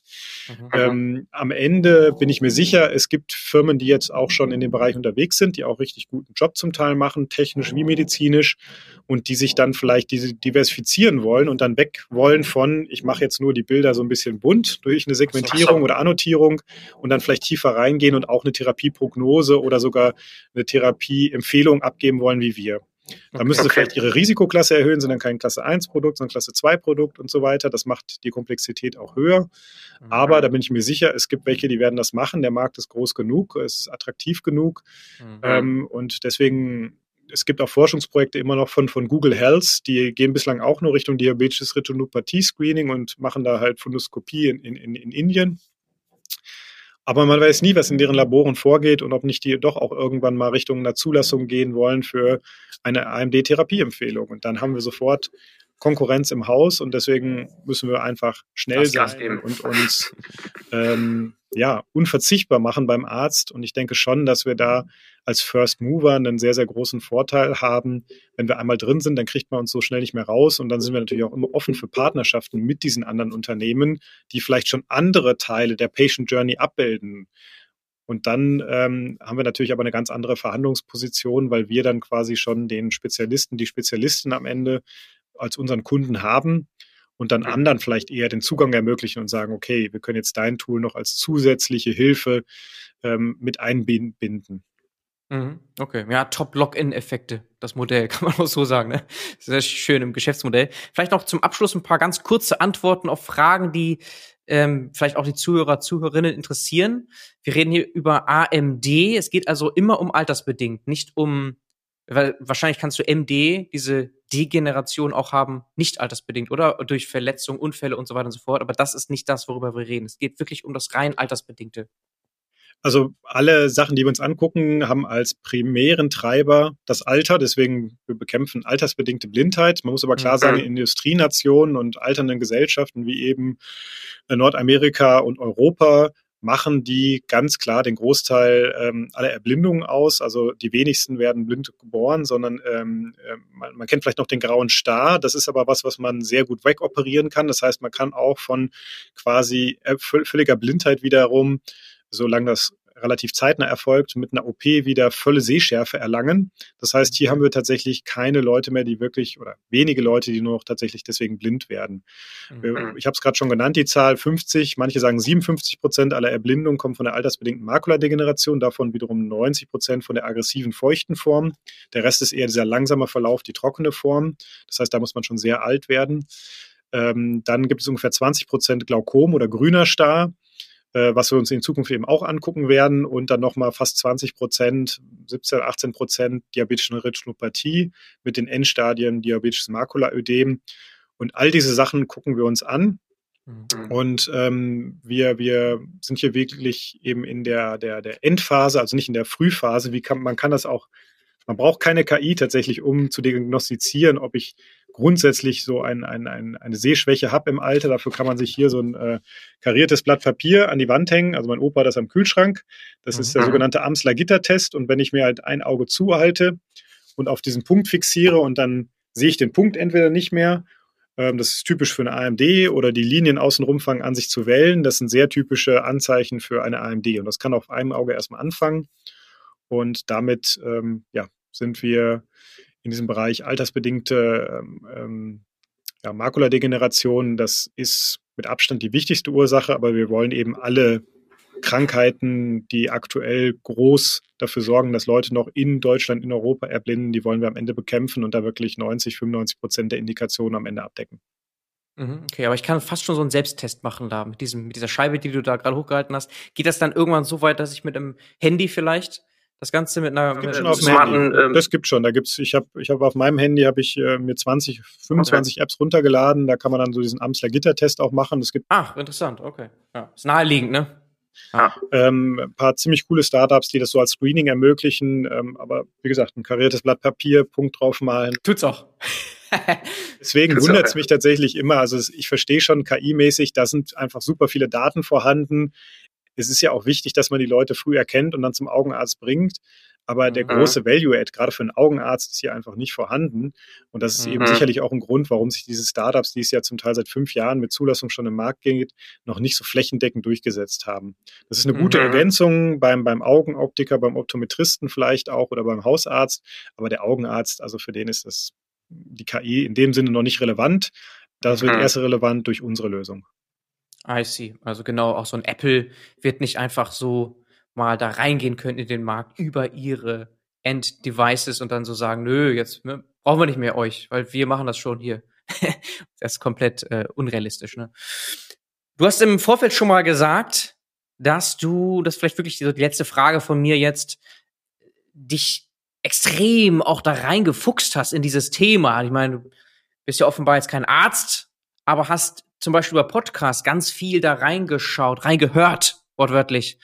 Und vielleicht mal so als Quick-Win, können wir irgendwas machen, dass wir das nicht bekommen, AMD? Gibt es da irgendwelche, also zum Beispiel reduziert die Screentime oder so? Oder ich meine, gibt es da irgendwelche, oder ist leider, leider, leider, leider ist äh, nicht viel zu machen und äh, einfach hoffen, bangen, gesund leben, was wir halt so machen können, frische Luft und, und viel draußen sein, Bewegung und dann, ja, also es ist eine äh, hervorragende Frage und ich bin kein Arzt, insofern kann ich es nicht ja. beantworten. Ich kann aber beantworten, was der Arzt zu mir gesagt hat, als ich ihn gefragt ja. habe. Er hat mhm. schon mal gesagt, Manuel, du hast Pech, dreifach erhöhtes Risiko, weil du hast schon Fälle in der Familie. Das heißt, die Genetik spielt ein groß, ist ein großer Faktor, das weiß man auch. Deswegen mhm. gibt es auch Projekte, wo wir zum Teil auch dann wieder partizipieren werden wo man jetzt schon dann Blutanalysen auch mit einfließen lässt. Nicht frühzeitig, aber wenn dann eben ein erster Sehverlust eintritt, dann kann man eben gucken, wie schnell könnte die Progression sein. Auch da werden wir in Zukunft vielleicht dann weitere Modalitäten quasi mit reinnehmen. Also da werden wir dann auch Richtung Proteomics gehen und ähm, solche Daten mit einbeziehen. Ähm, was kann man wirklich konkret tun? Ähm, Rauchen aufhören ist immer der erste Rat, den man bekommt. Mhm. Ähm, äh, ja, möglichst keine Diabetes bekommen. Das ist natürlich ein weiterer Punkt. Dementsprechend auch manchmal ernährungsbedingt, in ganz vielen Fällen, aber natürlich auch einfach wiederum genetisch erblich bedingt. Ähm, gesunde Ernährung. Es gibt gewisse Vitamine, die können helfen. Es gibt aber Meta-Analysen mittlerweile, die klar sagen, es hilft nichts, diese Vitamine im Vorhinein zu nehmen. Also ich will mich da jetzt wieder nicht als Nichtarzt aus dem Fenster lehnen, aber ich habe kürzlich wieder auch in einem Podcast. Ähm, die haben das ganz schön untersucht und die haben halt klar gesagt, Meta-Analysen zeigen, es hilft wenig, diese Medikamente oder diese, diese das Medikamente, diese Nahrungsergänzungsmittel im Vorhinein zu nehmen. Das kann in bestimmten Stadien helfen. Man muss aber sehr vorsichtig sein und immer einen Arzt fragen, weil es gibt tatsächlich sogar auch Krankheitsbilder, die können dann begünstigt werden. Also es gibt Verdacht, dass wenn man dann zum Beispiel gewisse Vitamine mehr nimmt, dann schützt es vielleicht vor der feuchten AMD, aber man kriegt schneller die trockene AMD und eine geografische Atrophie. Also alles mit Vorsicht zu genießen. Also mhm. Rauchen hilft auf jeden Fall, wenn man das aufhört oder gar nicht erst anfängt. Und ansonsten, ich sag mal, gesunde, ausgewogene Ernährung äh, ist sowieso immer gut dafür, dass man hohes Alter erreicht. Und am Ende müssen wir halt damit leben, dass die Netzhaut eben nicht für 100 Jahre ausgelegt äh, ist, wie das der Professor Holz so schön formuliert hat. Mhm. Ähm, und wir können dann aber natürlich darauf hoffen, und da bin ich jetzt sehr, sehr zuversichtlich, dass mit diesen neuen Wirkstoffen, mit den bestehenden Wirkstoffen, mit dieser fantastischen ähm, Spezialisierung, die viele Augenärzte hier auf sich nehmen als Netzhautspezialisten. Die Versorgung ist verdammt gut. Und man hat jetzt wirklich auch gesehen, diese Therapie gibt es so seit 15 Jahren und es gibt wirklich jetzt die ersten Patienten, die haben 200 Spritzen drin, haben seit 10, 15 Jahren diese Erkrankung und sie sehen mehr oder weniger genauso gut, wie sie vor 15 Jahren sehen. Wow. Keine Spritzen bekommen, würden sie, wären sie seit 14 Jahren blind. Das gibt wow. wirklich Hoffnung und wir wollen halt einfach den Anteil derer, die so eine tolle Therapie Erfolg genießen können, den wollen wir erhöhen. Und dafür mhm. Arbeiten wir hart mit unserer Software und hoffentlich in Zukunft dann mit weiteren Data Scientists, Data Engineers, die dann unser Team verstärken werden mhm. oder Leuten aus dem Regulatory und Clinical Affairs Bereich zusammen, um diese Vision zu ermöglichen, die Augeninjektionstherapie zu verbessern quasi durch KI und den Augenärztinnen hier ein KI-Tool, ein KI-Assistent an die Seite zu stellen, um einfach die beste Therapieentscheidung zu treffen für eine personalisierte individuelle Therapie. Okay, wow. Im Interesse von uns allen wünsche ich euch damit viel Erfolg. Manuel, herzlichen Dank für deine Zeit. Danke dir, Bernhard. Ciao, ciao. Halt, noch nicht wegschalten. Wenn dich diese Themen interessieren, dann schau doch mal bei unserem YouTube-Kanal vorbei unter Dr. Bernhard Sonnenschein. Oder werde Mitglied der Community unter community.datenbusiness.de. Wir freuen uns auf dich. Bis zum nächsten Mal.